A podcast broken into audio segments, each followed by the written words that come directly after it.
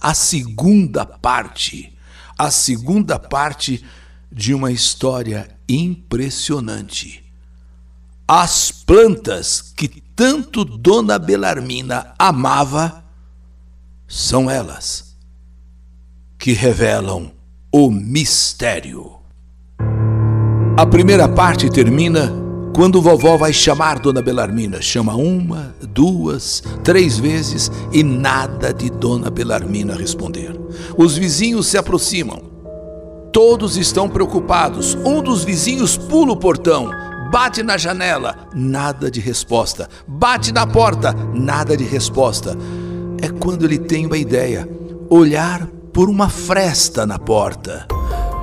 E ele tem a visão da sala.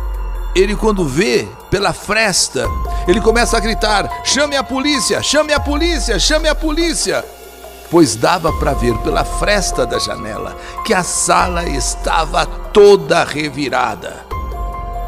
Então chamaram a polícia, polícia que chega, e a polícia que estoura a porta. E todos ali ficaram em estado de choque. Assim que a polícia chegou, um dos policiais arrombou a porta e aí todos os policiais entraram na casa, entraram, olharam os cômodos, estava toda revirada, principalmente a sala, o quarto do casal, do antigo casal, porque era um quarto agora que a dona Belarmina dormia sozinha. Nisso, os vizinhos também entraram. E a primeira pergunta foi: onde está dona Belarmina? Cadê Dona Belarmina? Olharam aqui, olharam ali, nada de Dona Belarmina. A casa havia sido invadida por ladrões. Durante a tempestade, durante a noite chuvosa, quer dizer, o barulho de relâmpagos, o barulho da chuva, eh, não permitiu que ninguém ouvisse que alguém arrombou aquela casa. E estava tudo revirado. Talvez sabendo que ali morava uma senhora sozinha, aproveitaram a noite e resolveram então arrombar a porta, invadir a casa, roubá-la, enfim. Talvez achando que havia dinheiro, que havia joias. Mas a pergunta que todos faziam: onde estava a dona Belarmina? Invadiram sim, reviraram tudo e possivelmente roubaram ali alguma coisa. Mas e dona Belarmina? Onde estava dona Belarmina? Cadê Dona Belarmina? Onde está Dona Belarmina? Foram lá no jardim, do fundo do quintal, e estava tudo normal. Minha avó e os vizinhos, que conheciam muito bem aquele jardim, viram que apesar da chuva, apesar da chuva, tudo estava normal. Diziam para os outros: será que além de roubarem a casa, eles levaram Dona Belarmina? Mas naquele tempo não tinha casos assim de, de sequestro. Então, tudo um grande mistério. Minha avó, com outros vizinhos, estavam agora até rezando, fazendo orações, rezando o terço, rezando Ave Maria, rezando o Pai Nosso. Outros policiais chegaram também ali. E já se tinha passado um bom tempo, quando um dos policiais deu um grito chamando todos, pois ali no fundo do quintal estava tudo muito estranho. É que aquele policial que estava vasculhando aquele quintal grande da casa de Dona Belarmina, aquele policial, outros estavam aqui, ali, eh, investigando esse cômodo, investigando outro, e esse policial estava fora, ele estava caminhando eh, para os fundos, eh, para o quintal. Então, ele chegando no fundo do quintal, no grande jardim de Dona Belarmina, algo havia chamado a atenção daquele policial, tanto que ele gritou: Por favor, por favor, venha até aqui. Então todos foram até onde ele estava. Realmente, foi um choque para todos. A começar pelo próprio policial. Ali, ali, naquele enorme jardim, no quintal da casa de Dona Belarmina, onde estavam as plantas que ela cuidava com tanto amor, e muito mais ainda depois que o seu Agenor morreu. Ela dizia que ela não se sentia só porque tinha suas plantas para lhe fazerem companhia. Pois bem, árvores, flores, que Dona Belarmina carinhosamente chamava de filhas. Impressionante, sim. Algo impressionante estava acontecendo ali. Todos estavam estáticos. Todos estavam admirados. Como entender aquilo que todos estavam vendo? Sim, o termo certo é esse: impressionante. As plantas estavam curvadas para um determinado ponto do quintal.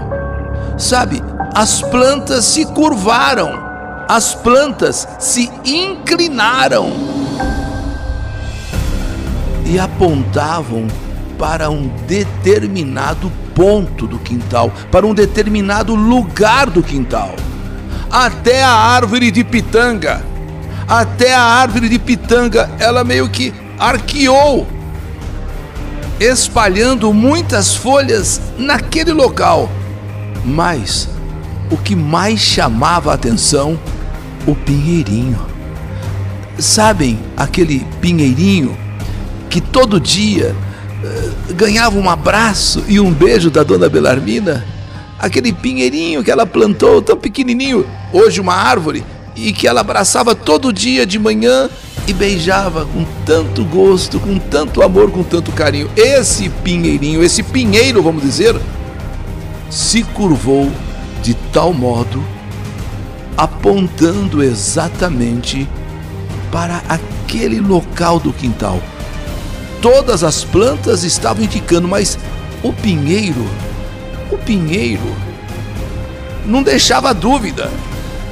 Todos atônitos foi então que um dos policiais pediu para que lhe trouxessem uma pá.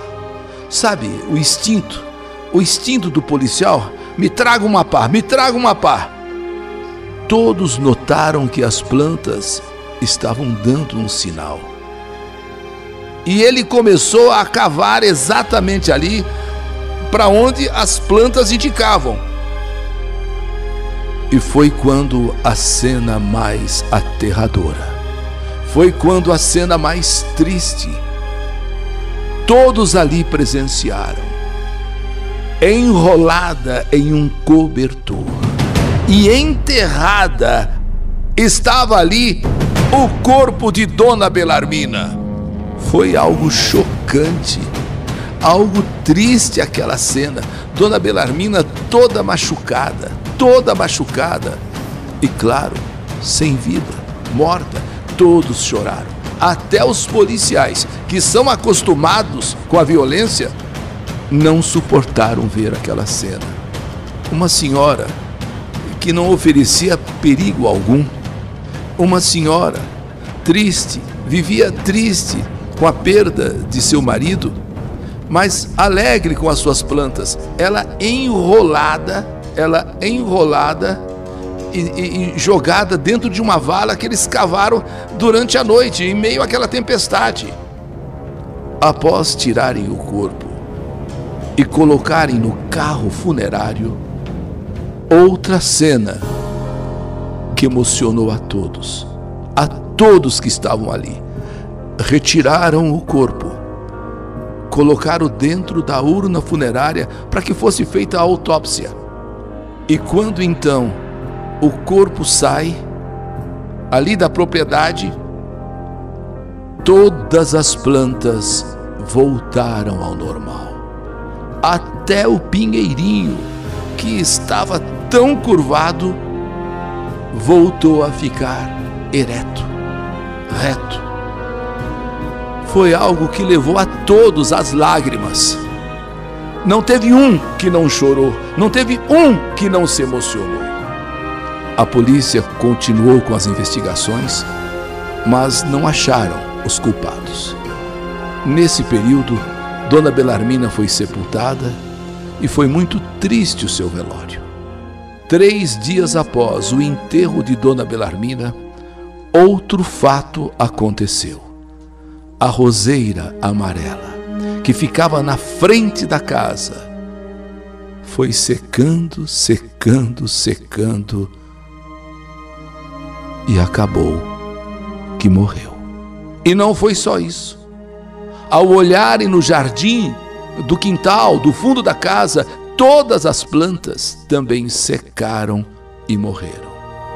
Aquele jardim tão lindo e cheio de vida, três dias depois do sepultamento daquela que as plantas tanto amavam,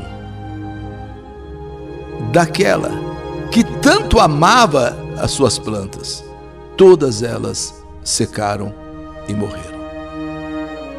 Inclusive o pinheirinho e até o pé de pitanga nunca mais deu frutos. Meus avós ficaram tão tristes que deixaram o Paraná e vieram morar em São Paulo minha avó me contou essa história uma vez, e com os seus olhos marejados de lágrimas, essa história marcou muito a minha vida. E principalmente, claro, lógico, a vida de minha avó. Uma história que eu fiz questão de escrever para o Eli Correia, para que ele pudesse narrar no canal YouTube. Essa é a minha história mais uma história que a vida escreveu. Que saudade de você! As plantas revelam o mistério. História do canal YouTube Eli Correia Oficial.